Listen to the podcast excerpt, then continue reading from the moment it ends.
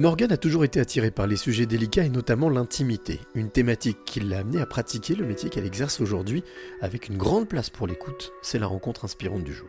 Je m'appelle Morgane Beauvais et je suis sexologue. Alors sexologue, c'est un métier que tu as toujours voulu faire ou que tu as découvert euh, sur le tard? Non, c'est un alors aussi, euh, particulier, euh, cela puisse, paraître, j'ai toujours voulu être, travailler dans le métier, dans les métiers qui parlent de l'intime, des tabous et plus généralement des sexualités. pour te donner une petite anecdote, quand j'étais, plus jeune, au collège, on demandait en général, ce que faisaient, tes parents. Est-ce que toi tu désirais faire comme métier à l'avenir? Et je m'amusais à écrire sexologue, sur le papier sans vraiment savoir et comprendre ce que ce qu'impliquait ce métier, ce que ça voulait dire. Je m'étais juste rendu compte que le mot, heu, sexo, heu, sexe avait tendance à faire, heu, grimacer, mes professeurs, ce qui m'amusait beaucoup et donc au départ, par pure provocation, je m'amusais à écrire ça, mais je pense qu'au fond, il y a toujours eu quelque chose inconscient, qui, qui a traîné là et ça ça me suit, jusqu'à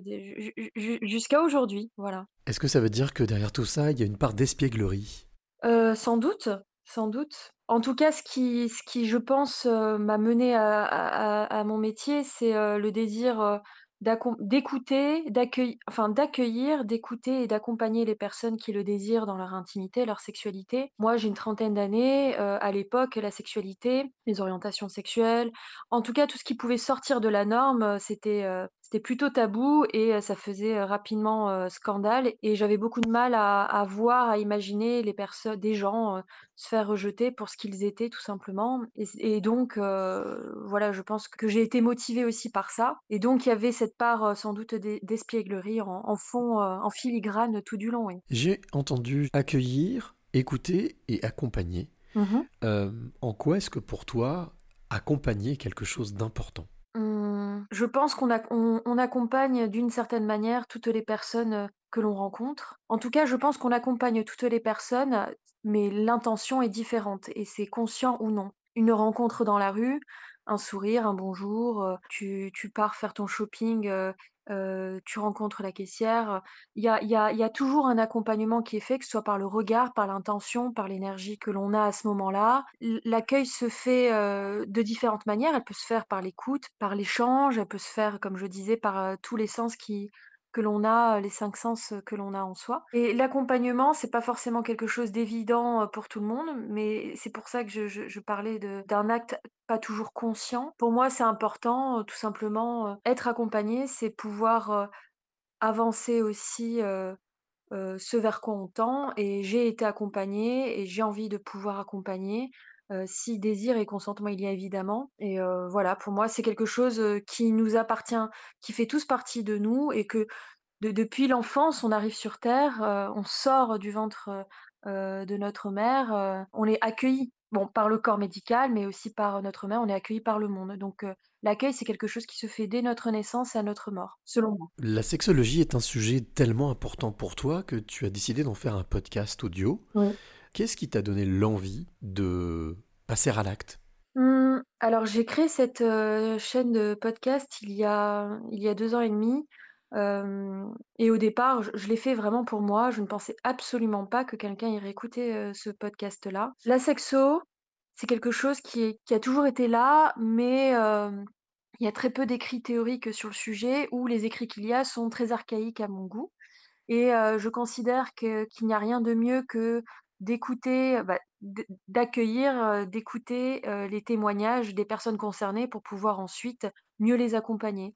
Et donc c'était vraiment l'objectif de mon podcast, donner la parole aux personnes concernées. Moi, dans ce podcast-là, je n'offre aucune analyse, je pose juste des questions comme toi tu peux le faire là et c'est tout. Et en général, les témoignages, vont parler plus ou moins aux personnes, qui, peuvent se reconnaître dans ces histoires et ensuite peut-être motiver certaines personnes si elles le désirent et si elles se rendent compte qu'il y a un besoin d'être accompagnées par rapport à ça. Donc la motivation première de mon podcast était simplement, d'apprendre mieux des autres quoi. Voilà, tout simplement. J'ai compris, en tout cas, je crois avoir euh, perçu une notion de transmission. Mmh Ce podcast, c'est aussi la possibilité de transmettre. Ouais. Euh, quelle est la place de l'émotion dans tout ça? Un peu comme, heu, l'accueil, je pense que je te parlais des 5 sens tout à l'heure, heu, les émotions pour moi, mis à part quelques cas bien spécifiques, mais là on parlerait on tendrait vers la psychiatrie.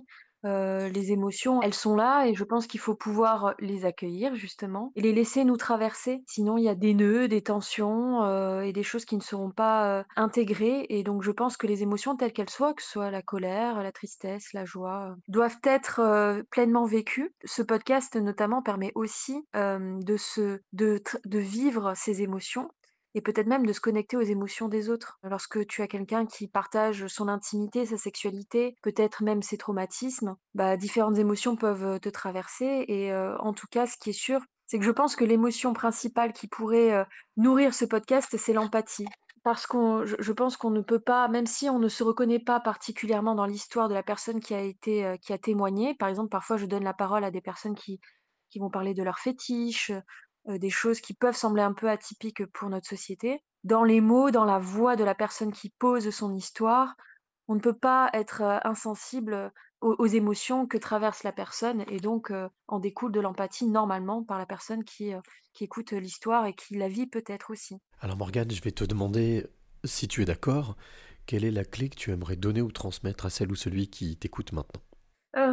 Quelque chose qui est très important, pour moi en tout cas, hem et peut-être pour celles et ceux qui accepteraient de recevoir cette clé, heu, je parlerai de la gratitude. C'est un mot qui m'a longtemps agacée, qui m'a souvent fait rire. Je me dis: «Mais la gratitude, ça veut dire quoi?» en fait, je me rends compte que j'ai toujours été, heu, reconnaissante des petites choses comme des grandes choses de ma vie, qu'elles soient positives ou négatives, parce que c'est ce qui fait ce qu'on est, aujourd'hui et je me dis que l'histoire de ma vie, les rencontres que j'ai pu faire, aussi bousculantes soient-elles, m'ont permis, de faire le métier que je fais, d'être ce que je suis et donc je suis profondément reconnaissante pour ça et lorsque, lorsque c'est un peu compliqué, de remercier, heu, on remercie qui on veut, se remercier soi pour le travail qu'on fournit, se remer remercier l'univers, remercier, nos amis, les gens qui nous entourent, bref, peu importe.